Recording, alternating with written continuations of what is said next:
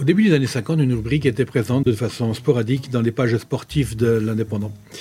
Elle s'appelait Sous la douche et elle était faite de petits échos, en général insolites et drôles bien sûr, des informations liées au sport et souvent au match de la semaine précédente. Une rubrique parfois insolente avec un regard, un angle, un ton totalement décalé. De quoi se replonger dans les exploits du 13 catalan, du foot perpignanais, de l'USAP et retrouver des noms des gloires sportives locales et nationales. Bonjour, je suis Denis Dupont et je traque pour vous les pépites les plus intéressantes dans les archives de l'Indépendant pour le podcast Je vous parle d'un temps, produit par l'Indépendant bien sûr, et présenté par Denis Dupont. Le chef de gare.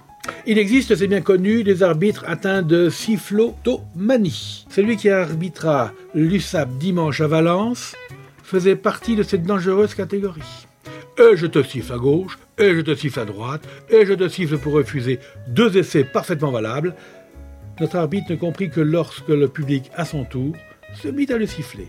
Mais après la rencontre, tout s'expliqua. En effet, notre homme, M. Martin, est, dans le civil, employé de gare. Vous pensez qu'il a de l'entraînement C'était Je vous parle d'un temps, un podcast produit par l'Indépendant et présenté par Denis Dupont, à retrouver ici même chaque semaine, voire parfois plus.